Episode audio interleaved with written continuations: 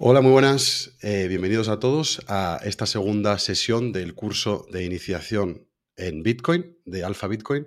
Eh, saludos a la gente que se va conectando aquí en vivo, a Río, a Pere y a todo el mundo que nos está siguiendo también eh, en vivo en la comunidad, en el chat de la comunidad de Alpha Bitcoin. Juan está un poco también controlando ahí las preguntas que vayáis o que estéis haciendo por ahí. Y, como siempre, la idea es pues, tener una interacción y, a través de la comunidad de Bitcoin eh, vamos leyendo vuestros, todos vuestros comentarios. Entonces, vamos a arrancar con esta segunda sesión que, como os decía, eh, va a tratar de la invención de Bitcoin. Saludos a, Miguel también, que se va conectando. Y, y, como digo, la invención de Bitcoin va a ser una sesión aproximadamente, pues, de una hora. Al final habrá un turno de preguntas, pero también vamos, eh, mientras voy pasando el contenido, cualquier pregunta que tengáis la podéis, como digo, formular, ya sea en el chat de YouTube o ya sea en, la página de Alpha Bitcoin. Va a estar también Juan ahí atento. Así que saludos a Mr. Black y saludos a todos los que os estáis conectando poco a poco. Vamos a, ya arrancar. Eh, tenemos un minuto ya de introducción, así que si os parece, empezamos con esta segunda sesión del curso de iniciación en Bitcoin, la invención de Bitcoin. Entonces,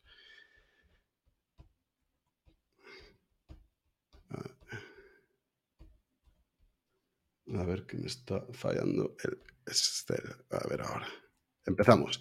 Entonces, eh, antes de empezar, pues recordaros que la información presentada en la presentación no es eh, consejo o recomendación de inversión, que la inversión en criptoactivos no está regulada y que puede no ser, no ser adecuada para los inversores minoristas, eh, puede perderse la totalidad del importe invertido como con, cualquier otra inversión de riesgo. Entonces, importante el disclaimer. Y ya arrancando con la agenda que vamos a seguir durante el curso de hoy, eh, he organizado la sesión pues, en estos seis apartados. En un primer momento vamos a hablar del contexto histórico de Bitcoin, eh, en qué momento se crea, bajo qué circunstancias, bajo qué condiciones sociales, qué coyuntura económica. Es muy importante para entender un poco las motivaciones del creador, la creadora o los creadores de Bitcoin, porque sabemos que eh, lo, hicieron, lo crearon de forma eh, seudónima. en el segundo apartado vamos a ver por qué se crea Bitcoin, esas motivaciones que obviamente vienen dadas, como digo, de este contexto histórico. En el tercer apartado vamos a ver los principales atributos de Bitcoin, Después, cómo esos atributos lo diferencian del dinero fiduciario, del dinero fiat, del dinero convencional que usamos pues, en, todos los países del mundo, prácticamente. Eh, y eh, vamos a ir cerrando con el mundo de los cypherpunks, que es una ideología o un movimiento que precedió eh, la invención de Bitcoin y que tiene de alguna manera el germen de las motivaciones que habremos visto con anterioridad que eh, un poco impulsaron a, Satoshi Nakamoto a crear eh, esta revolución monetaria que es Bitcoin. Eh, en el apartado final, pues vamos a dejar un momento para preguntas. Como siempre, la verdad que encantado de tener vuestra participación, pero de igual manera, si van surgiendo después de un apartado, pues algo que sea muy concreto, también lo podemos ir tratando un poco sobre la marcha. Entonces, vamos a ir arrancando Quizá, bueno, antes de empezar, eh, no sé si algunos de vosotros habéis leído eh, el material de lectura, las tareas estas que habíamos marcado y que teníamos pues, en la página web de Alpha Bitcoin, en la sección de miembros, eh, subí este, este, documento Word, que la idea es pues, que antes de cada sesión tengáis una guía, unos ciertos documentos o también material en audio y vídeo que os puedan guiar. Entonces, lo que habíamos visto de material de lectura era el manifiesto criptoanarquista el, manifiesto Cypherpunk y el primer mensaje de Satoshi Nakamoto en la lista de correo de criptografía. Este documento lo podéis encontrar, como digo, en la, en la sección de Alpha Bitcoin y también había compartido pues, una selección de eh, un vídeo que a mí personalmente me gusta mucho, que es este vídeo de Andreas Antonopoulos, donde explica qué es Bitcoin y, un poco también de forma, eh, a mí me parece que muy clara y dando eh, muy bien en el clavo lo que vamos a tratar hoy, ¿no? La idea de qué es Bitcoin, de por qué se crea. Eh, es una presentación que él hace, que está en YouTube y tenéis aquí el enlace. Y luego este podcast de Lunaticoin con Alfred Mancera, que es buenísimo también para entender la parte de los cypherpunks de la criptoanarquía. Entonces, esto os puede servir tanto eh, a los que os habéis preparado para esta sesión como a los que veáis esta sesión y luego queráis un poco profundizar. Entonces, no sé si tenéis alguna pregunta de, de lo que de lo que habéis, los que hayáis leído, si es que habéis hecho las tareas, pues tenéis alguna pregunta, la podéis compartir en el chat. eh, en la comunidad y si no, pues podemos ya entrar al primer apartado del curso. Entonces, eh, si tenéis preguntas, como digo, las podéis ir dejando en el chat, más adelante las tratamos. Y vamos a empezar ya con el contexto histórico de Bitcoin. Eh, entonces, el contexto histórico de Bitcoin, como digo, es muy, es muy importante para entender cualquier innovación o cualquier invención, entender bajo qué caldo de cultivo o qué circunstancias se da, ¿no? Y Bitcoin en concreto, eh, pues yo diría que un momento muy importante para entender su concepción es el 15 de septiembre de 2008. 15 de septiembre de 2008, eh, un momento muy significativo a nivel económico porque fue la quiebra la bancarrota de Lehman Brothers, un banco de inversión, y con esa quiebra, con esa bancarrota, eh, comenzó la gran recesión de 2008. Eh, la gran recesión de 2008, como digo, pues precede la invención de Bitcoin y se caracteriza pues, los que lo vivisteis, como fue mi caso, yo estaba justo en la universidad empezando y me acuerdo que fue un momento muy virulento a nivel económico y de mercados financieros. Yo en esa época ya me, ya me empezaba a interesar mucho por la inversión y recuerdo pues que el colapso de Lehman se hablaba de que envía ondas a través de la economía, el, el día de la perdición en Wall Street, el Dow Jones pues cayó una barbaridad de los 14.000 eh, puntos a los 7.000, una caída del 50% en unos pocos meses. Entonces fue un momento de mucho caos, de mucho tumulto económico el que empezó con la gran recesión de 2008. Eh, lo que sucedió al tumulto, pues cabreó a muchas personas, ¿no? Y fueron los rescates bancarios. Quizá de nuevo algunos de vosotros lo recordéis. Bajo el pretexto de que la economía colapsaría, y este es un debate que probablemente nos sacaría del alcance, o con toda probabilidad nos saca del alcance de este seminario centrado en Bitcoin, pero se dieron pues, una serie de rescates bancarios a la banca que fueron justificados. Y esos rescates bancarios pues, tuvieron la forma de, por ejemplo, en octubre de 2008, en Estados Unidos se aprobó un rescate de 700 billones, nomenclatura anglosajona, es decir, 700 mil millones de dólares para Wall Street, para los bancos de inversión. ¿Por qué? Pues porque se temía un efecto contagio. ¿no? Entonces se rescató a los grandes poderes económicos de Estados Unidos y luego Reino Unido y Europa siguieron el ejemplo, copiaron, fueron lacayos como habitualmente lo son del gobierno americano y aprobaron pues sendos rescates como en Irlanda, como en Reino Unido, en España también tuvimos el infame rescate a las cajas de ahorros, la banca española pues se libró de milagro básicamente porque se rescataron las cajas, pero la banca también estaba en un estado de insolvencia absoluto debido a la burbuja inmobiliaria. Entonces, eh, eh, hubo unos rescates bancarios masivos que, siguieron la gran recesión y que causaron, evidentemente, un cierto malestar social.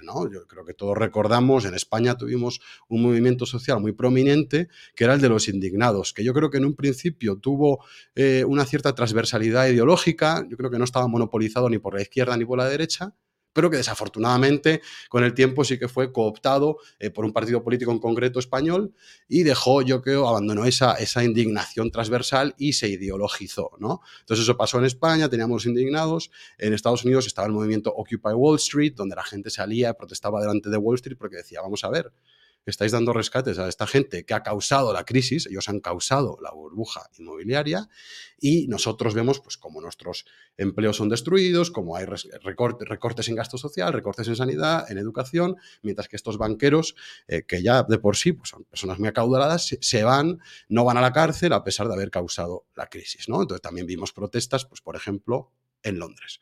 El London Summit Protest, yo me acuerdo, eh, las protestas estas de Londres, estaba también en Reino Unido y fueron, pues, había mucho, mucho enfado, la gente estaba enfurecida, enfadada, pues porque la industria financiera fue rescatada, mientras que la clase trabajadora fue descuartizada. Fue descuartizada, hubo muchos suicidios por motivos económicos, los hubo en Grecia, los hubo en España, los hubo en muchos países y los banqueros se fueron de rositas a pesar de que habían sido los causantes de la gran recesión. Eh, entonces, un momento histórico, una, con un contexto histórico de mucha indignación social. ¿Y esto qué tendrá que ver con Bitcoin? Os podéis preguntar, ¿no? Pues mientras las masas protestaban en las calles, un programador o un grupo de programadores que escribía bajo el seudónimo Satoshi Nakamoto trabajaba en una alternativa al sistema monetario vigente.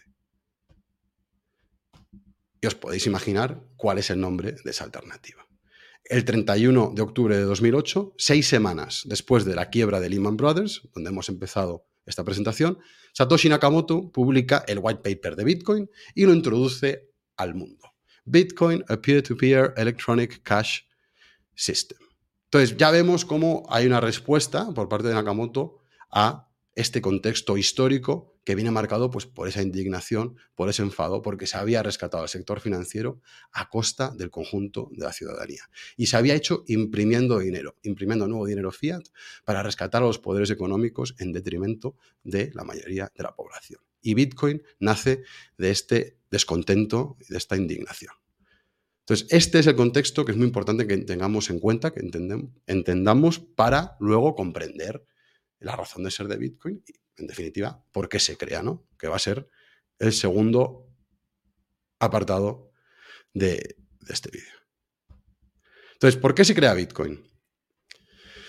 Pues os podéis imaginar, ¿no? Dado este contexto histórico, Bitcoin se crea para resolver un problema con el sistema monetario que se volvió más prominente que nunca durante la gran recesión, y fue precisamente esos rescates bancarios. Y no es algo que me invente yo, el propio Satoshi en 2009 escribe, el problema central resaltado en amarillo.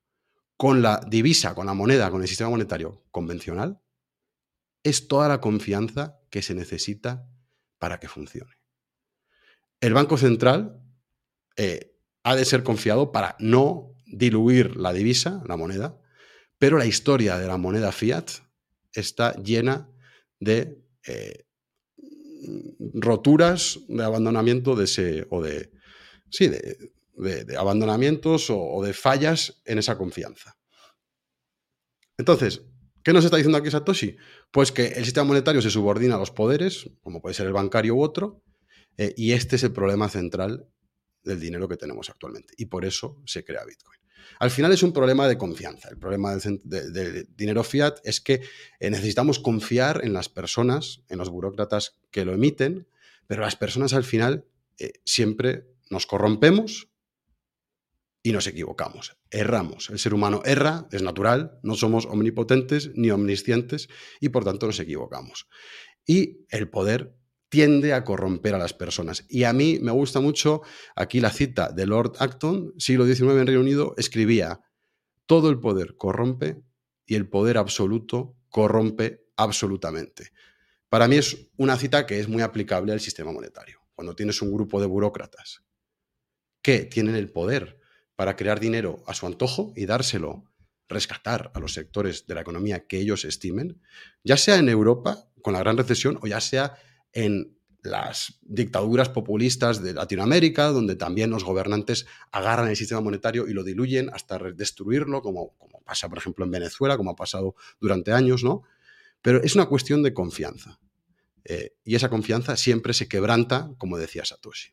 Entonces, este es el problema central del dinero fiat, que da a estos burócratas una capacidad, un poder enorme para poder modificar la oferta, crear moneda cuando quieran, cualquier banquero central, ya sea quien gestiona el euro, el dólar, el yen, el yuan, puede levantarse mañana y decidir duplicar la masa monetaria o triplicarla.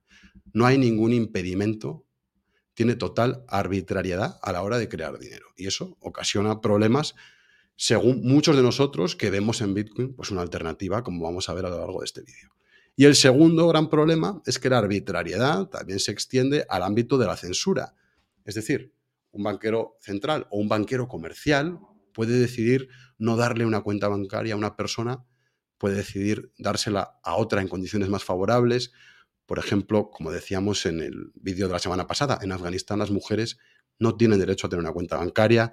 En Estados Unidos y en otros países de Europa, la gente pobre tampoco puede tener una cuenta bancaria. Entonces, hay una arbitrariedad a la hora de decidir quién puede transaccionar y quién no. Y esto cada vez se vuelve un problema más grande, porque pensemos que si un gobierno empieza a tomar una derivada más eh, autoritaria, eh, pues va a poder decidir, por ejemplo, censurar en el ámbito monetario a eh, personas que acuden a una protesta o personas que practican algún tipo de oposición a sus medidas. Entonces, son dos problemas centrales del dinero fiat porque depende de la confianza en personas que siempre se corrompen. Al menos esta es la ideología, la idea, una de las ideas de base que subyace, en mi opinión, eh, detrás de la creación de Bitcoin, detrás de esta pregunta de por qué se crea Bitcoin. Entonces, eh, Satoshi Nakamoto de nuevo también el creador seudónimo de Bitcoin nos incluye un mensaje que parece enfatizar esta motivación o al menos esa indignación referente a lo que había acontecido durante la gran recesión. Y es que en el primer bloque de Bitcoin, cuando puso el software monetario en funcionamiento, incluyó este mensaje que era el titular del diario The Times del 3 de enero de 2009, donde eh, el titular claramente hace referencia pues, a esta injusticia, que es que el canciller aprobaba el segundo rescate bancario a los bancos. Entonces, esto de nuevo parece subrayar la idea de que Bitcoin se crea como una respuesta a las injusticias de la gran recesión y obviamente de otras recesiones y de otros defectos con el sistema monetario, ¿no? Pero la gran recesión realmente podemos pensar que quizá impulsó a Satoshi a darse prisa lanzando una alternativa a lo que veía eh, como un despropósito, como una gran injusticia, como él mismo nos decía en sus mensajes y en sus actos, como, como incluir este, este titular en el primer bloque de Bitcoin. Eh, entonces, un poco recapitulando. Satoshi Nakamoto, persona, creador, mujer, hombre o grupo de personas que escribía bajo este seudónimo, crea un sistema monetario que sustituye la confianza en humanos por la confianza en un software descentralizado. Eliminamos al ser humano corruptible y falible y e introducimos un software basado en principios algorítmicos, criptográficos, matemáticos, que no pueda ser corrompido. Al menos esta es la idea eh, bajo la que se crea Bitcoin. ¿Por qué? Pues porque las matemáticas, la criptografía, los algoritmos no tienen ideología. Da igual cuánto dinero le pongas delante a una integral o a una derivada de segundo grado, que te va a dar el mismo resultado. Las matemáticas, evidentemente, son agnósticas y esto puede dar lugar a un sistema monetario más justo que no pueda subordinarse a los intereses de algunos en detrimento de los de otros. Entonces, hasta aquí un poco eh, el contexto y la, y la motivación de los este grupo o esta persona que escribía bajo Satoshi Nakamoto, bajo este seudónimo. Eh, ahora yo creo que toca un poco empezar a ver cuáles son los principales eh, atributos de Bitcoin, ¿no? Está muy bien, las intenciones, hemos visto el contexto, las intenciones, pero ¿qué es lo que hace Bitcoin, de Bitcoin, una alternativa a lo que tenemos actualmente en vigencia en el ámbito del dinero. Entonces, de nuevo, yo creo que lo mejor es acudir a la propia fuente, al creador, que, es Satoshi, y él escribe también en 2009 y nos dice que ha desarrollado un nuevo sistema monetario digital, eCash, llamado Bitcoin, que es completamente descentralizado, sin un servidor central ni terceros de confianza, porque todo está basado en criptografía en vez de en confianza. Fijaros qué importante la confianza. Es lo que decíamos antes, la confianza es un problema porque las personas se corrompen y por tanto, por tanto vamos a introducir un sistema que esté basado en criptografía. Luego dice, pues pruébalo, eh, o al menos pues echa un ojo a los screenshots y al paper. Eh, ¿Quién habría encontrado este mensaje? ¿no? Pues en aquel momento Bitcoin tenía un valor residual de menos de un céntimo probablemente. Entonces, habría sido muy, muy favorable encontrarse este mensaje. Pocas personas lo hicieron, principalmente personas que estaban metidas en cuestiones de criptografía, quizá algunas eh, personas más de ideología libertaria que empezaban a buscar alternativas al sistema actual. Eh, pero desde luego que una minoría de la población que poco a poco se fue haciendo eco de este sistema y que además en un principio pues había muchas dudas y muy naturales, mucho recelo si era algo que realmente iba a funcionar. ¿no? De cualquier manera, volviendo a los atributos, Satoshi nos da cuatro de ellos, que los he sacado de este mismo texto. Código abierto, eh, peer-to-peer, que es sin un intermediario, de, un para otro, eh, electrónico, y completamente descentralizado. Entonces vamos a ver, no sé si alguien se quiere animar a decir en el chat cuál cree que es el atributo más importante de los cuatro que menciona Satoshi.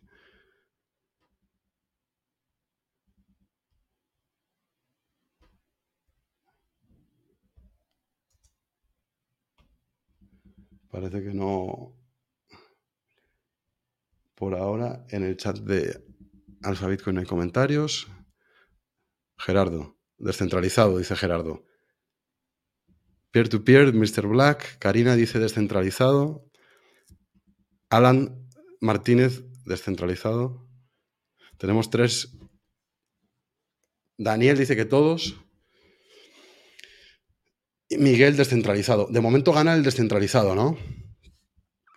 Em, y esto obviamente es debatible y probablemente daría para, una conversación, pero, pero creo que la mayoría de vosotros está, concuerda con lo, que, con lo que, en mi opinión, es lo más importante y voy a explicar un poco los motivos. Aquí lo he resaltado. Efectivamente, que sea completamente descentralizado, eh, yo diría que es la singularidad, porque si pensamos, Javier, Javier también dice descentralizado, si pensamos open source, ah, ya eh, pues tenemos muchos sistemas open source, peer-to-peer, uno podría argumentar que también es algo importante, electrónico desde luego que no porque dinero electrónico ya había. En, este momento, en 2009, había ya PayPal, teníamos tarjetas de crédito, tarjetas de débito, etc. Entonces, vamos a ver por qué eh, yo diría que, la descentralización es el atributo más relevante. Antes, entonces, eh, la, descentralización, la descentralización para mí es lo más relevante y teniendo en cuenta que no es, no es un fin, en sí mismo. O sea, la descentralización no es. Bitcoin no busca la descentralización per se, sino lo que busca es la, la descentralización es un medio para conseguir dos cosas: un sistema monetario con unas reglas inalterables y universal, de libre acceso. Y podéis imaginaros por qué, ¿no? Ya hemos visto un poco la coyuntura bajo la que se crea y los problemas que pretende resolver.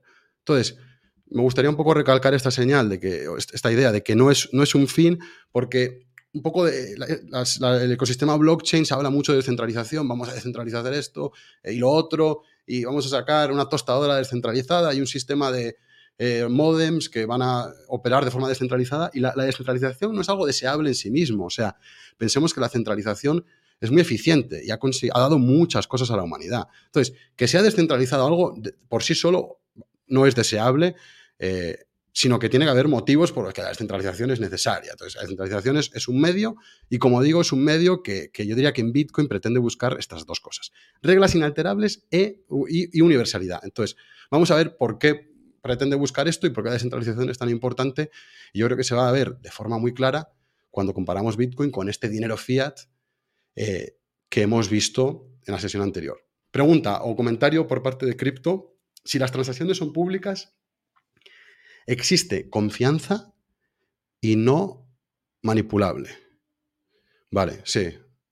Entonces, lo que, lo que entiendo de este comentario es que cuando, como Bitcoin, en, Bitcoin, y esto lo va a explicar Juan mejor en la próxima sesión, donde se va a explicar cómo funciona Bitcoin, pero Bitcoin es un libro contable transparente, donde cualquiera puede ver las transacciones.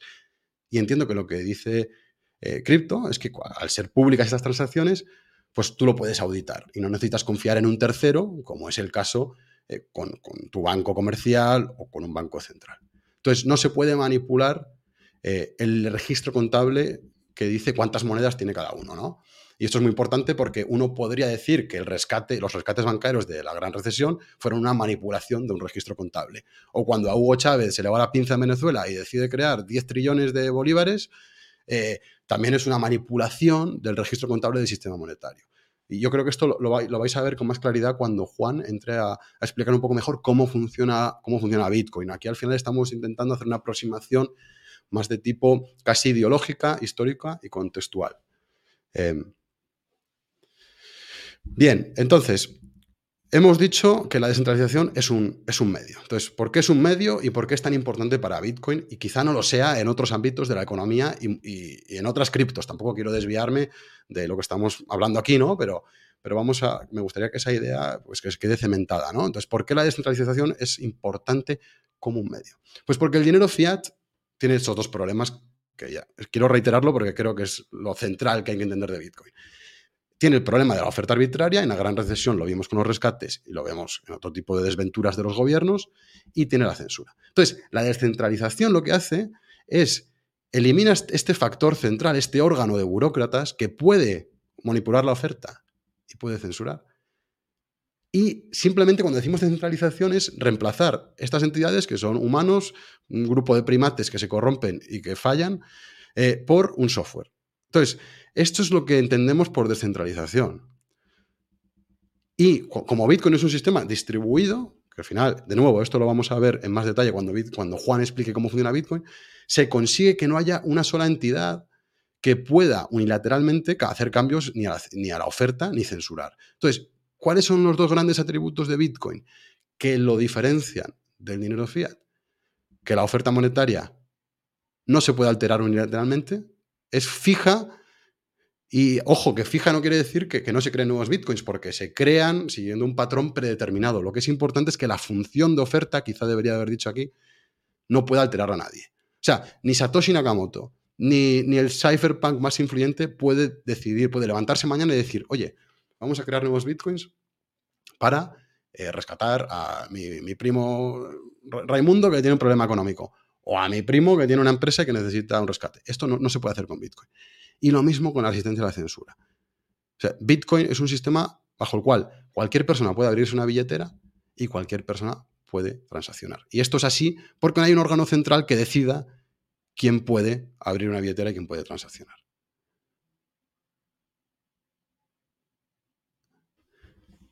Amaya pregunta si podría existir un consenso para que haya más de 21 millones de bitcoins. O sea, el límite de 21 millones lo vamos, a, lo vamos a explicar ahora. Y yo creo que esta pregunta es muy buena y habría que, pensar, eh, yo creo que la podemos abordar ya sea Juan en la cuarta sesión o yo en la, en la quinta sesión. Porque realmente, eh, como digo, esta oferta monetaria, no hay un solo órgano, una entidad que la pueda, que la pueda alterar. Si no, tendríamos un problema y estaríamos en el mismo problema de siempre. Tendríamos el mismo sistema que tenemos actualmente. Entonces, ¿cómo se, ¿cómo se decide la oferta? Pues mediante lo que se conoce como un consenso, que es a lo que se refiere a Maya. Y es, todos los participantes que están distribuidos, que participan de la red, deciden qué versión del software instalar y con qué límite de la oferta. Entonces, no hay una unilateralidad en la toma de normas, sino hay eh, pues un consenso social. Y esto es algo que, vamos a ver, yo creo que probablemente, eh, como digo, en, en el cuarto o en el quinto vídeo. Pero buena pregunta. Y además introducimos el límite de 21 millones que quiero explicar. Entonces, hemos visto que estos dos son los atributos principales y vamos a ver un, poco en más detalle ambos, ¿no? Eh, entonces, primero, la oferta monetaria fija. Aquí en Bitcoin, como hemos dicho, nadie puede crear nuevos Bitcoins para rescatar a Lehman Brothers. Esto es fundamental que lo entendamos.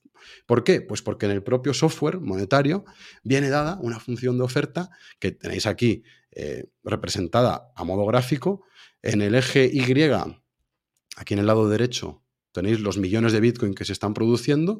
En el eje X, los bloques que podemos pensar en una aproximación temporal, son una representación también del tiempo. Eh, y aquí, de hecho, que no lo había visto, en la parte superior del eje X tenéis pues, los años. ¿no? Entonces, podéis ver cómo Bitcoin eh, tiene una función que se va aproximando hacia un límite de 21 millones. Entonces, la oferta de Bitcoin está definida por esta función que está en el propio software, en el propio código que creó Satoshi Nakamoto y que es muy importante que entendamos, no ha sido alterada desde 2009 y no hay ninguna expectativa de que sea alterada en un futuro. Desde luego que no lo va a ser de forma unilateral, porque Bitcoin está diseñado de forma descentralizada. Entonces, la política monetaria de Bitcoin no se puede alterar y además, muy importante, puede ser auditada por cualquiera que ejecute el software en un nodo de Bitcoin. Entonces, esto que os estoy diciendo yo no necesitáis confiar en mí. Podéis vosotros mismos instalar, ejecutar el software de Bitcoin y auditar que efectivamente la función de oferta sigue este patrón. Y ahí es donde una de las máximas de Bitcoin entra en juego, que es la idea de no confíes, sino que verifica tú mismo. Y Bitcoin permite que cualquiera pueda verificar. Y de nuevo, Juan Pablo, en la sesión próxima, en las dos próximas, que van a tener un enfoque más técnico, os va a explicar toda esta cuestión. Entonces, cualquiera puede auditarla la tasa de inflación cae aproximadamente un 50% cada cuatro años y hay un límite, como digo, de 21 millones de bitcoins. Y nunca se van a producir más. Si se producen más, será en una derivada, en un cambio que se haya hecho, pero en el, en el bitcoin que todos estamos usando, se va a mantener esta función de oferta que se espera que alcance este, se acerque a este límite en el año 2140.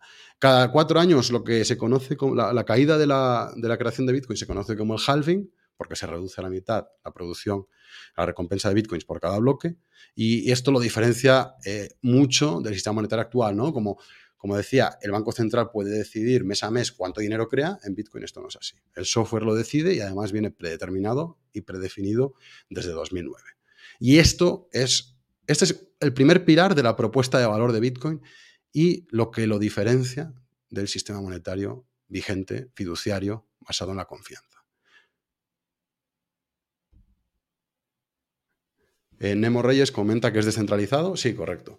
Y, es descentralizado, como digo, para, para, obtener, para conseguir estas dos, estos dos pilares de su propuesta de valor. El primero, pues ya lo hemos dicho, esta oferta fija. Y el segundo elemento que da valor a Bitcoin es la universalidad, la resistencia a la censura. ¿Y a qué me refiero con esto? Pues que es un sistema abierto, cualquiera puede crearse una, billetera y puede realizar transacciones independientemente de su raza, de su, su sexo, su religión, su ideología, su nivel de renta. El software de Bitcoin no excluye a nadie. Cualquiera puede, como digo, transaccionar libremente con cualquier parte del planeta. Esto pensemos que es algo demoledor, es algo muy revolucionario que rompe de sobremanera, rompe totalmente con lo que tenemos actualmente, donde es muy difícil hacer un envío de dinero a ciertos territorios, es, muy complicado. Podemos pensar enviar dinero desde España pues a Somalia. Yo no, sé ni cómo, cómo, empezaría a hacerlo, mientras que con una billetera de Bitcoin sería algo trivial. Eh, si tienes un amigo en Somalia, le dices, oye, hazte una, bájate una billetera de Bitcoin y te envío unos, unos satoshis, unas fracciones de Bitcoin. Y el dinero va a llegar de España a Somalia, pues sin ningún problema.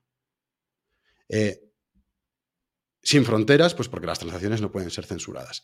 ¿Y esto cómo lo consigue el software? De nuevo, tampoco quiero extenderme aquí demasiado porque ya estaríamos entrando en la parte técnica que vais a ver en profundidad en las próximas dos sesiones, sesiones pero solo como un pequeño sabor de lo que se viene, eh, lo, que, lo que hace que Bitcoin sea resistente a la censura es una distribución geográfica muy amplia de la minería. La minería de Bitcoin es un mecanismo que sirve para validar transacciones y para incentivar a los mineros a que validen las transacciones de forma honesta, sin hacer trampas, si queremos, y eh, la distribución, la descentralización de la minería es un factor muy, muy importante para asegurar que sea un sistema universal. Y esto es Bitcoin. Bitcoin es una revolución monetaria, no es el primer dinero digital, eh, no es el primer sistema open source, es el primer dinero descentralizado digital y que tiene una oferta monetaria fija y es universal y resistente a la censura. Eh, estas son las dos propuestas de valor y habría que pensar, por ejemplo, y podemos especular, qué ocurriría si se perdiese una de ellas. Yo esto, quizás esto ya sea pues un paso más, los que estéis aproximándoos a Bitcoin, pues yo creo que aquí tenéis ya mucho contenido para haceros una idea de lo que, lo que es y un poco las motivaciones que hay detrás, pero también podemos empezar a cuestionarnos ciertas cosas como, ¿qué ocurre si Bitcoin pierde la oferta monetaria fija? ¿Qué ocurre si Bitcoin pierde la resistencia a la censura? Entonces, este tipo de preguntas eh, nos las podemos hacer y yo creo que nos las vamos a formular en la última sesión del curso cuando empecemos, cuando vayamos a analizar un poco los riesgos para el futuro de Bitcoin. Porque evidentemente, como todo, Bitcoin tiene también sus riesgos. Todo esto lo vamos a ver en la quinta sesión. Además de hablar de Bitcoin como inversión, vamos a pensar un poco en estos riesgos a la propuesta de valor eh, de Bitcoin. En definitiva, esto es lo que diferencia Bitcoin del dinero fiduciario y pensemos que un dinero con una oferta monetaria fija o predeterminada y resistente a la censura, pues podría tener efectos sociales y económicos muy positivos. Y seguro que muchos de vosotros os imagináis algunos de ellos simplemente siguiendo esta presentación. Eh, entonces, eh, ahora voy a ir con los comentarios, que hay algunas preguntas, pero para cerrar este apartado, los efectos sociales y económicos pueden ser positivos en materia de creación de riqueza. Pensemos que actualmente eh, esas distorsiones monetarias de los bancos centrales que deciden arbitrariamente crear dinero o destruir dinero causan muchas ineficiencias económicas, pues como pueden ser crisis bancarias, crisis financieras, crisis económicas, etc. Entonces, con Bitcoin quizá podríamos tener un sistema económico mucho más eficiente precisamente porque tenemos esta función de oferta predefinida y no hay distorsiones. Esto no hay quien lo cambie. El software eh, incluye esta función predeterminada Y la economía puede guiarse, puede ser una vara de medir que no, puede ser, que no pueda ser alterada. Y esto puede tener efectos muy positivos eh, si tenemos una economía que funciona en base a las, bases del libre mercado y el capitalismo, pues podemos aumentar la productividad, innovar, comerciar y, eh, en definitiva, tener una economía eficiente basada en un patrón monetario que no puede ser alterado. Luego, también puede tener efectos sociales y económicos muy positivos en materia de distribución de esa riqueza. Primero la creamos. Vale, creación de riqueza, esto yo creo que nos debe preocupar a todos, ¿no? Porque si no tenemos riqueza, pues malamente vamos a distribuir nada. Y luego están las cuestiones, pues como digo, distributivas, ¿no? Que ya pues responden a la ideología que pueda tener cada uno. Pero la distribución de la riqueza también tiene un elemento monetario. Pensemos que actualmente en el sistema monetario pues hay ciertos estamentos o ciertos sectores de la población que se benefician enormemente de estar cerca de la producción de dinero. Pues hemos hablado ya de los bancos, del sector financiero, pero hay muchos otros, ¿no? Vivimos en un sistema bajo el cual el crédito gobierna gran parte de la actividad económica. Y si uno es rico, si uno ya es pudiente, pues tiene acceso al crédito, mientras que el pobre no lo tiene. Ya estamos incluyendo un juicio de valor, un aspecto normativo en el ámbito monetario. Entonces, ¿cómo puede Bitcoin alterar eso? Al tener una oferta rígida, el crédito se vuelve mucho más difícil de emitir. Tampoco quiero aquí detenerme demasiado porque yo creo que nos salimos un poco del alcance, pero pensemos que si la oferta es rígida, eh, la tendencia de precios en la economía va a ser hacia la deflación.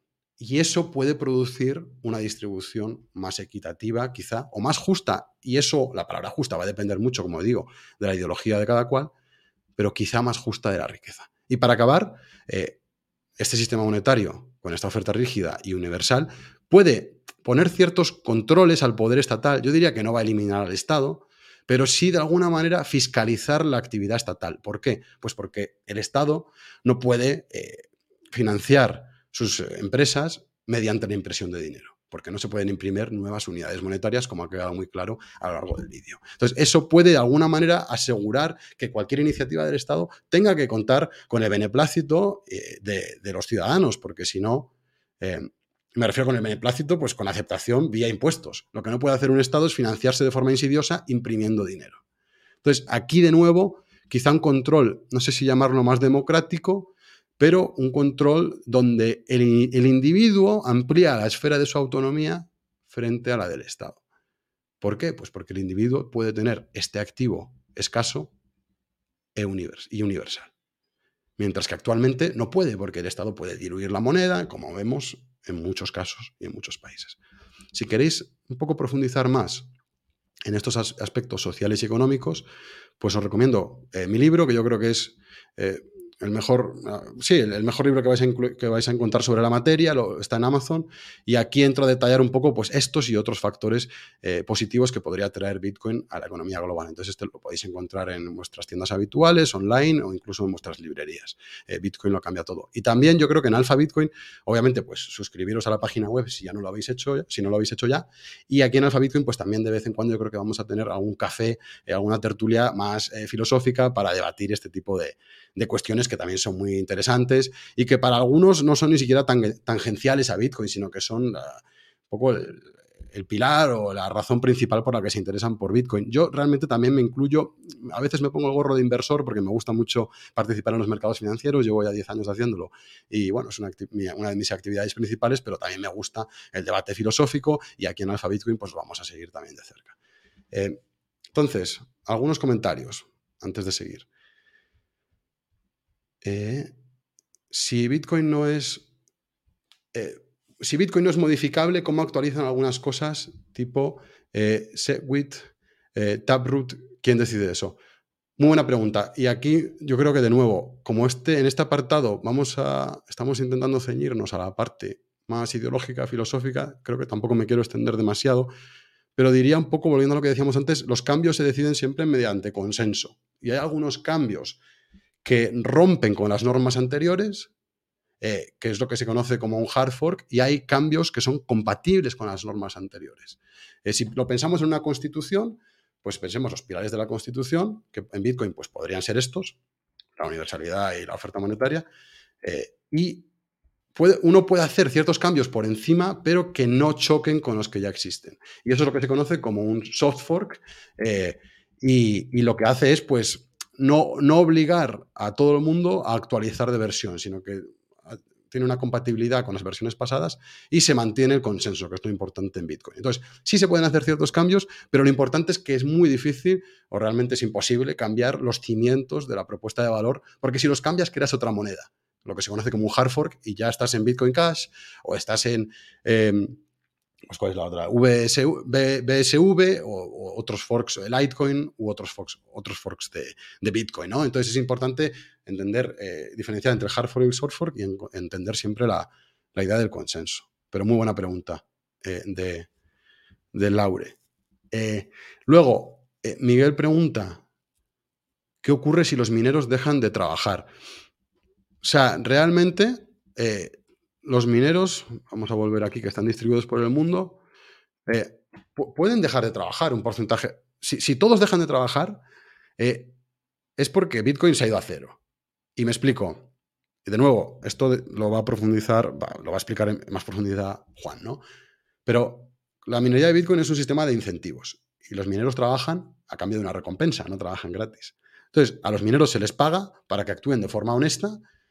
Y de forma honesta quiere decir aceptando todas las transacciones y no excluyendo a nadie, y se les paga un incentivo que está, eh, se paga en forma de bitcoins, de recompensas de bloque y de comisiones de transacción. Entonces, un minero puede dejar de trabajar, pero si lo hace, probablemente sea, pues, o porque el Estado le esté coaccionando, como pasó en China, que prohibieron la minería y los mineros migraron a otros territorios, o porque está gastando más en minar la minería de Bitcoin es un proceso eh, económicamente y energéticamente intensivo que tiene un coste muy alto para quien la, comete. Entonces, si el coste de minar es superior a la recompensa, imagínate que, yo, tú eres un minero y estás gastando electricidad y te sube mucho la factura de la electricidad. Pues probablemente dejes de minar y no pase nada. Pero vas a dejar de minar por una lógica económica, porque la recompensa que te paga la red de Bitcoin es menor a eh, el coste que tú tienes que asumir para minar Bitcoin. Entonces, es, un sistema que, tiene unos equilibrios, yo creo que eh, tiene unos equilibrios muy sólidos, donde se incentiva a, todos los participantes a actuar de forma honesta y donde no hay ningún problema si una parte de los mineros dejan de minar. Y como digo, si todos dejan de minar es porque Bitcoin se ha ido a cero, que, que es muy improbable, obviamente, y tendría que haber pasado algo pues catastrófico con, el código o con el precio, ¿no? Pero en principio los incentivos en ese sentido son sólidos para eh, mantener pues, una cierta potencia de minería que asegure la red. De nuevo, esto eh, en la próxima sesión, creo que eso, la siguiente, eh, Juan lo va a explicar en más detalle cómo funciona la minería y estas cuestiones. espero que se haya respondido a la pregunta y si no, pues podéis lanzar otra y luego lo, lo aclaramos más, Miguel. Luego, Mr. Black dice que que dejan de facturar. Ah, creo que se refiere a los mineros. Pues sí, dejan de facturar. Eh, y luego, eh, Crypto menciona que un caso particular eh, de un familiar en Estados Unidos que recibió una carta de su banco diciendo literalmente que no compre criptomonedas y que vamos por el buen camino. Pues yo estoy muy de acuerdo, porque al final el banco, desde luego que, que no es amigo de Bitcoin, porque Bitcoin, como podéis concluir, le quita mucho poder al sistema financiero. El sistema financiero actual pues depende mucho de que el Estado esté inyectando dinero para crear burbujas inmobiliarias en otros activos y Bitcoin rompe completamente con eso. De hecho, eh, y, esto es algo que podemos un poco hablar en, futuras sesiones en Alfa Bitcoin, pero eh, volviendo a las implicaciones o los efectos sociales y económicos, pensamos que el sistema financiero actual se basa en la inflación. Como hay inflación, pues puede emitir más deuda y cada vez se lleva una parte más grande del pastel. Con Bitcoin esto cambiaría, porque probablemente habría una deflación secular que haría la deuda mucho más costosa. Y eso tendría efectos a nivel distributivo de la riqueza, en mi opinión, hacia una distribución más equitativa de la riqueza y, también eh, menos desigual que no, no, tampoco, no tienen por qué ir de la mano, porque al final lo que es justo para uno igual eh, es lo, que no es lo menos desigual. Pero yo creo que Bitcoin, si bien no va a crear una eh, utopía o distopía, mejor dicho, comunista, donde todos somos iguales, sí que va a reducir un poco el, nivel de desigualdad tan abyecto que, vimos, que vemos hoy en día, ¿no? Donde tienes gente como Elon Musk o Jeff Bezos que, se la sopla todo, que hacen lo que les da la gana y no, donde tienen una cantidad de dinero tan ingente que es que eh, no, es ni comparable con el resto de la población. Entonces yo creo que esa distribución tan asimétrica de la riqueza que vemos actualmente, con Bitcoin podría un poco corregirse hacia algo un tanto más equitativo y menos desigual. Eh, luego, eh, Amaya pregunta, muy, muy interesante el punto sobre el contexto histórico. ¿Se amplía en el libro? Sí, correcto. El libro empieza con el contexto histórico, con un poco también eh, alguna experiencia personal mía y, yo la, gran recesión me la seguí muy de cerca porque me empecé a interesar en ese momento por los mercados financieros y, la verdad que me, recreo bastante eh, en ese episodio de la historia de Bitcoin y, me gusta mucho. Creo que es muy relevante para entender un poco dónde está actualmente Bitcoin. Entonces sí, en el libro podéis eh, ampliar un poco esa visión del contexto histórico de Bitcoin. luego, Laure, Laure Gilio dice si Bitcoin Cash fue la que no quiso modificar algo y por eso se bifurcaron. Eh, en realidad Bitcoin Cash quiso modificar de más, quería ampliar el tamaño del bloque de Bitcoin para eh, pues tener más volumen de transacciones. Algo que a priori puede parecer que tenga sentido, pero que realmente si uno empieza a ampliar el tamaño del bloque, se pone en jaque la descentralización. Se hace más difícil que todo el mundo pueda participar de la red y eh, si, recordemos que si Bitcoin no es descentralizado, pues todo esto no es, alcanzable. Y pues es un, esfuerzo fútil eh, que, está destinado al fracaso, como yo creo que Bitcoin Cash ya ha fracasado y va a continuar fracasando. Es una, una pésima shitcoin y no tiene ningún espacio, ningún sitio en el mundo. Entonces, buen comentario, gracias por la pregunta, pero ese, era el problema, eh, esa era la, disyuntiva de Bitcoin Cash que querían ampliar el bloque pensando que así podrían tener un mayor throughput de transacciones, mientras que Bitcoin opta por otra, otra fórmula para, ampliar las transacciones que, sí que respeta la descentralización, que es la Lightning Network. Tampoco quiero entrar aquí en esto, pero los que queráis un poco informaros más al respecto, pues, pues podéis buscar Lightning Network y entender un poco la, la fórmula de escalabilidad por la que ha optado Bitcoin. Siguiendo, eh, Javier comenta que cuando salgan las CBDCs veremos a los bancos corriendo para abrazar Bitcoin. Pues es un buen punto, la verdad que es muy, muy buena reflexión si los propios bancos comerciales eh, van a huir de las CBDCs o igual van a ser excluidos, ¿no? Porque con las CBDCs entiendo, para quien no lo sepa, las CBDCs son las monedas digitales emitidas por los bancos centrales, lo que viene a ser como un euro, pero digital, emitido por un banco central, y entiendo que la gran diferencia es que una vez se emitan, eh, va, a haber. Em, va a haber esto. El, cliente, o sea, va a tener una cuenta no con el banco comercial, como lo tenemos actualmente, sino con el propio Banco Central. Y es un escenario realmente aterrador porque da un poder aún mayor a los estados y a los bancos centrales. Si actualmente el poder que detentan ya lo abusan causando todos estos eh, perjuicios a la, población, no, quiero, no queremos pensar, o igual mejor pensémoslo, qué van a hacer cuando tengan las CBDCs. Todo tipo de políticas eh, nefastas y desventuras. Entonces, no me parece nada descabellado pensar que los propios bancos comerciales busquen eh, ampararse en, no sé si jurisdicciones más amigables hacia la libertad bancaria y, nazca una banca libre basada en Bitcoin. me gusta el comentario. Me gusta el comentario, Javier, y, sí, muy buena reflexión para seguir dándole vueltas, desde luego. Entonces, si os parece, vamos a, seguir un poco. A ver si me coloco con la presentación. Seguimos con la presentación. Llevamos ya casi 50 minutos. Gracias a todos por los comentarios. La verdad que es una, gozada poder intercambiar ideas. Y, ya poco a poco, para ir entrando al apartado final de esta sesión, vamos a hablar un poco del mundo de los cypherpunks. Los cypherpunks eh, es un movimiento que precede a Bitcoin y que de alguna manera contiene el germen ideológico y también tecnológico de lo que acabaría siendo Bitcoin. Entonces es un movimiento eh, muy relevante a la historia y el contexto de Bitcoin. Entonces vamos a ver qué es este movimiento.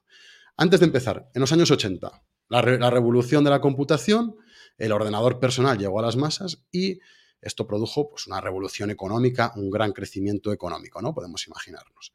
Se universalizó el acceso a la información y se rompieron las barreras para la comunicación y para el comercio internacional, ¿no? Y nos ha llevado hasta la situación actual, donde, si bien es cierto que recientemente hay ciertas, ciertos brotes de antiglobalización, eh, yo pienso que en los últimos 40 años el mundo ha disfrutado de un desarrollo económico enorme, en gran parte gracias a la globalización, al intercambio, eh, al comercio internacional, al intercambio, a la división del trabajo.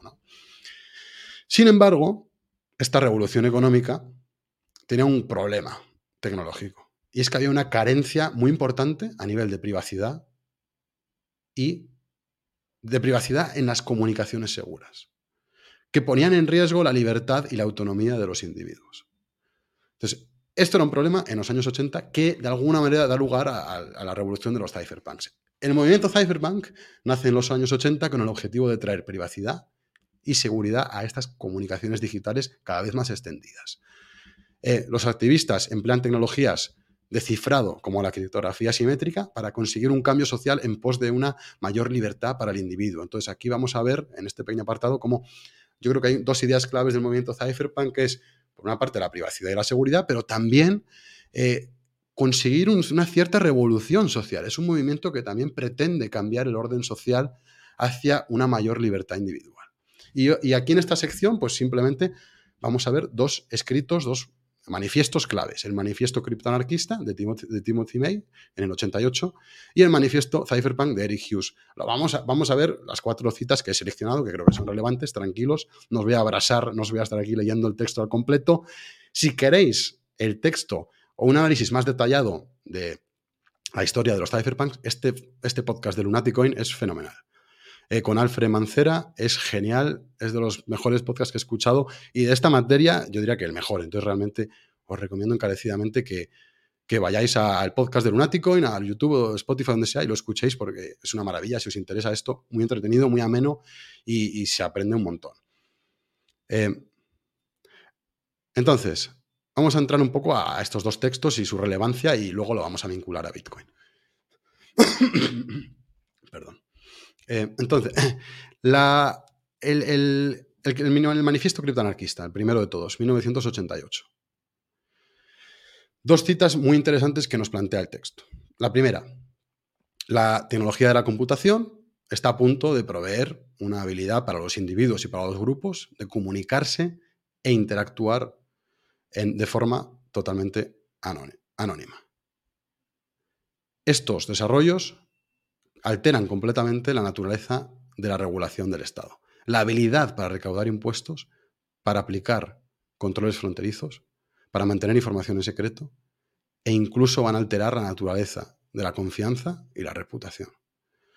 Entonces, aquí el manifiesto anarquista, que obviamente pues, es una parodia del manifiesto comunista, ¿no? Con una ideología muy diferente, nos está diciendo que la computación nos va a permitir comunicarnos de forma anónima.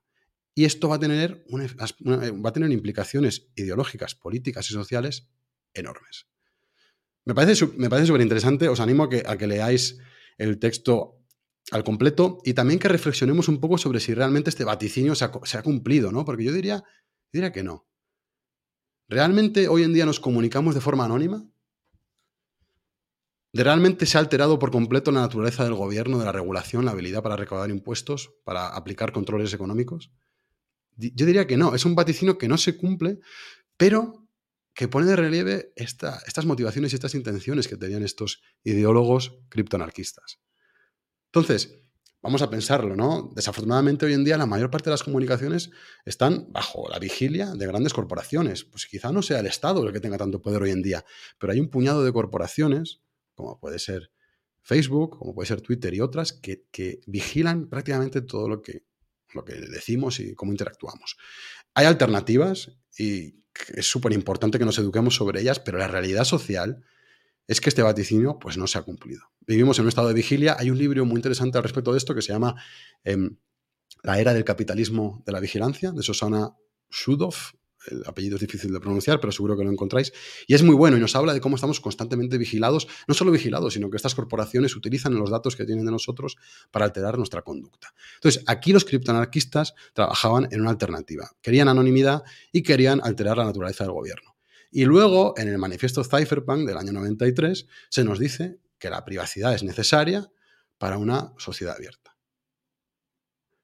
La privacidad no es secretiva y la privacidad es que cada uno decida qué es lo que quiere revelar de sí mismo.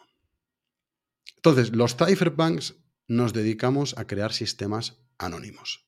Defendemos nuestra privacidad con criptografía, con sistemas de correo anónimos, con firmas digitales y con dinero electrónico. Fijaros qué interesante. 1993. Pues estamos hablando de 16 años antes de que Bitcoin se pusiera en funcionamiento en el año 2009. Súper interesante como ya había muchas personas, expertos en criptografía, trabajando en una alternativa ante lo que veían como un gran peligro, ¿no? que era ese control estado, del Estado y, yo creo que corporativo también de las comunicaciones digitales. ¿Y, por qué?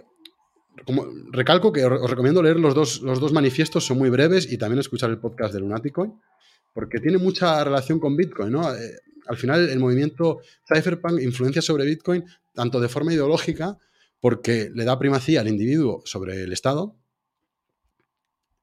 y tecnológica, Pensemos en palabras como criptografía, firmas digitales, dinero electrónico. Realmente en el 93 ya estaba eh, produciéndose el germen de lo que luego sería Bitcoin, porque Bitcoin también está basado en criptografía y también está basado en sistemas distribuidos. Y a nivel ideológico es curioso, porque si bien Bitcoin pretende eliminar eh, o ¿no? eliminar el monopolio del Estado sobre el dinero, quiere crear una alternativa al dinero estatal que no controla el propio gobierno, ¿no?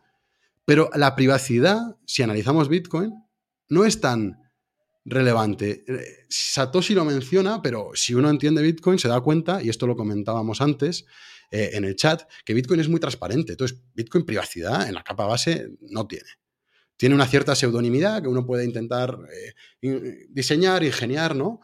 Pero realmente la, privacidad no ha sido una prioridad de Bitcoin y quizá pues porque no era compatible con la descentralización. Entonces, a nivel ideológico, los cypherpunks, quizá hay una división, y de nuevo tampoco me puedo detener mucho en esto, que nos estamos acercando aquí a la hora, pero quizá hay una división entre los cypherpunks que daban prioridad, primacía a la, em, privacidad y los que daban primacía a, de alguna manera, revolucionar la sociedad. Porque Bitcoin es una revolución monetaria. Bitcoin es un intento muy audaz, muy ambicioso, de eliminar el monopolio estatal sobre el dinero. Y lo hace a una costa de que la privacidad no sea eh, algo realmente prioritario en la capa base. De nuevo, esto es una conversación quizá más filosófica, pero creo que vale la pena pensar sobre ella. Antes de Bitcoin ya había habido varios intentos eh, de crear dineros digitales no estatales. Eh, DigiCash, eGold, Hashcash, Liberty Dollar, B-Money, BitGold, podéis investigarlos y un poco leer sobre ellos, pero la mayoría fracasaron eh, debido a principalmente a la centralización, porque había un, grupo, una empresa o un, individuos detrás, y cuando la empresa desaparecía, el sistema, la moneda se hundía, y otro tipo de limitaciones técnicas. Eh, entonces, esto también lo podéis echar un ojo. y ya un poco para ir cerrando el apartado Cypherpunk, pues eh, la identidad de Satoshi Nakamoto, ¿no? Que me encantaría desvelarla. O bueno, quizá no, pero aunque quisiera no podría, porque obviamente es un misterio. Entonces vamos a pensar un poco sobre el misterio de Bitcoin el misterio de Satoshi Nakamoto. Eh, habitualmente, o los sospechosos habituales, haciendo referencia a la película esta magistral que Spacey, eh, se, plantean ciertas caras familiares, ¿no? como personas que, han podido ser Satoshi, o si Satoshi era un grupo de personas, pues quizá una combinación de estas, ¿no? Adam Back, Nick Szabo, Halfini. Dorian Nakamoto era un vecino de. Es, sí, era un vecino de Halfini. Halfini ya falleció. Eh, y White Eye. Estos son algunos de los sospechosos habituales. Eh, candidatos para algunas personas a, haber sido la persona o el grupo de personas detrás de Bitcoin. Sospechosos más extravagantes, menos habituales. Algunas personas ya he escuchado que especulan con que han podido ser los servicios secretos de un cierto país, ya sea Estados Unidos o Reino Unido. Eh, algunas personas se, atreven a plantear que fue una, ha sido una inteligencia artificial y ya quizá los, más, los que están más pedrados de la cabeza hablando de una, inteligencia artificial que viene del futuro. Eh, obviamente yo, yo personalmente no me, no me, inclino hacia ninguno de estos. No sé si vosotros tenéis una, una preferencia. Pero de cualquier manera, sí que creo que si, alguien decide permanecer anónimo, tendrá sus motivos y tampoco quizás sea lo más ético e indagar demasiado en esto. Por eso simplemente lo quería incluir en la presentación a modo más anecdótico. Quizá la pregunta más interesante, más que quién es Satoshi, porque Satoshi Nakamoto al final no tiene ningún poder para unilateralmente cambiar Bitcoin, como decía, esta es quizá la gran virtud de Bitcoin. Pero quizás sea interesante preguntarnos por qué tomó la decisión de, permanecer, en el anonimato y desaparecer. Satoshi en, llegó a un punto, creo que fue 2011, que dejó de escribir en los foros y desapareció. Entonces, ¿por qué hizo esto? Y aquí me gusta un poco hablar, como a modo de alegoría, del mito de Prometeo. Eh, Prometeo, el mito de la antigua Grecia, en el mito robó el fuego a los dioses. Y Zeus lo castigó encadenándolo eh, a, un palo en una montaña y enviando un águila a comerle el hígado cada mañana. El hígado le volvía a crecer por la noche y el hígado y el, águila pues lo, engullía por, eh, por el día. Aquí veis un poco la, representación del mito de Prometeo, el castigo. Los dioses de alguna manera castigaron la audacia de Prometeo, ¿no? que se atrevió a robar el fuego y dárselo a los hombres. A robar el fuego de los dioses y dárselo a los hombres. Entonces, quizás sea un poco metafórico y bonito pensar qué habría pasado con el, pobre o la pobre Nakamoto, ¿no? Al final Nakamoto también ha cometido una empresa tremendamente audaz, que fue acabar con el monopolio estatal sobre el dinero. Por primera vez, desde 2009, tenemos una alternativa monetaria que no controla ningún Estado. Entonces, ¿cuál habría sido su castigo? ¿Cómo lo habrían castigado los dioses de los estados, los jueces? Pues probablemente de forma muy cruel. No hay más que ver lo que le ha pasado al pobre Julian Assange, que por desvelar pues, las atrocidades que ocurrieron en Irak, pues le han tenido hacinado ahí en la Embajada de Ecuador en Londres y le han acusado de violación y mil historias entonces, imaginaros lo que le habrían hecho a Satoshi Nakamoto. ¿no? Eh, otra pregunta, no sé si hay alguna otra pregunta más, porque ya vamos cerrando en la hora. Amaya pregunta: ¿qué pasaría si se conociese la identidad de Satoshi Nakamoto? Pues es buena pregunta. Yo, la verdad que no, para eso no, sé si tengo una respuesta. A nivel de Bitcoin, diría que nada. El sistema seguiría funcionando, seguiría siendo universal y tendría esa oferta predefinida. Entonces, Bitcoin seguiría funcionando así a nivel social, pues sería bastante interesante, ¿no? Un poco ver lo que, cómo reaccionaría la comunidad. Eh, pues habría de todo, probablemente se le habrían muchas preguntas y, eh, y sería muy interesante. Desde, desde, luego que me encantaría hablar con él, aunque no tengo ninguna esperanza de hacerlo en ningún momento de mi vida. Yo creo que ha desaparecido para no volver, probablemente. Y si no lo han encontrado, si no lo han encontrado ahora, ya 14 años después, pues hay que olvidarse de que le vayan a encontrar. Em, entonces, em, la verdad que muchas gracias por las, por, las, preguntas. No sé si había alguna otra en. A ver si aquí por el chat privado en, dentro de la de Alfa Bitcoin. No sé si hay alguna otra. Em, pues volvemos al chat. Si tenéis alguna otra pregunta es el momento. Y si no, pues también las podéis dejar en la comunidad de Alfa Bitcoin, que lo miramos ahí a diario. Eh, pero entonces, si, si no hay ninguna otra duda, para ir cerrando, recordaros las próximas sesiones del curso. Ya hemos visto la introducción. Hoy hemos visto la invención de Bitcoin, que espero que haya sido interesante y clara.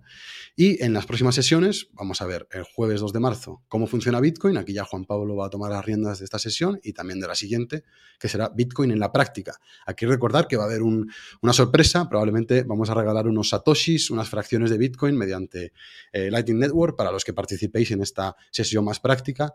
Eh, y y aquí también se va a hablar de una de las preguntas que ha habido en la comunidad, en el foro de Alpha Bitcoin, que se estaba preguntando cuál es la mejor billetera. Este tipo de cuestiones se van a responder en esta sesión. Entonces, eh, pues estamos con muchas ganas de, traeros eso. Y yo ya cerraré el día 16 de marzo, también jueves, con la, em, la parte de invertir en Bitcoin. Cómo invertir en Bitcoin, cómo valorarlo como activo de inversión, cómo compararlo con otro tipo de inversiones. Entonces, aquí vamos a hacer ya una aproximación yo creo que bastante completa lo que es Bitcoin como inversión y también vamos a tocar un poco los riesgos, que yo creo que es un tema muy interesante que quizá a veces eh, no se ahonde en ello lo suficiente, eh, pero, pero creo que es muy importante también hablar de los riesgos. Eh, Bitcoin al final, como todo en la vida, tiene cierto punto de incertidumbre y tenemos que ser conscientes de ellos, de esos riesgos, pues para tomar decisiones informadas. Entonces esto lo veremos en la quinta sesión. Miguel Merino saluda desde Cantabria, pues un abrazo ahí a un, a un coterráneo. Eh, ah, sí, eh, me dice Juan aquí por el chat que recordemos que, que, la sesión del día 4, a ver, es miércoles. Normalmente va a ser los jueves, pero esta sesión del, día 4, la sesión 4, perdón, del día 8 de marzo va a ser el día miércoles. Eh, y vamos a ir cerrando esto. No sé si hay alguna otra pregunta. Ah, bueno, Laure da las gracias, un lujo, pues muchas gracias. Víctor también, manda un saludo, le mandamos un abrazo a todos. Eh, ah, eh, para acabar, eh, tenéis aquí el curso completo. En la, si entráis a Alfa Bitcoin, para los que no os hayáis registrado, pues registraros en Alfa Bitcoin, que es gratis, y ahí en la sección de comunidad y en la de productos, pues en la de comunidad podéis hacer preguntas. Y en la de productos tenéis acceso al curso completo, a las sesiones anteriores, al material de lectura, las slides también. y, y todo, y, muchas más cosas, porque vamos a ir traeros no solo este curso de introducción a Bitcoin, sino muchas sorpresas más. Estamos trabajando en eh, indicadores premium para un poco ver cómo está el nivel de riesgo en el mercado, portafolios de inversión, e indicadores macro. Estamos a tope, estamos trabajando a tope, muy ilusionados. Pensamos que lo que vamos a traer os va a gustar mucho y os agradecemos mucho el apoyo, las preguntas y haberme acompañado aquí en esta sesión. La verdad que gracias a todos. No sé si hay alguna pregunta final. Eh, muy bien, pues, pues un abrazo a todos em, y ya la próxima semana nos vemos. El directo es el martes y Juan estará el jueves. Chao, chao. Un abrazo.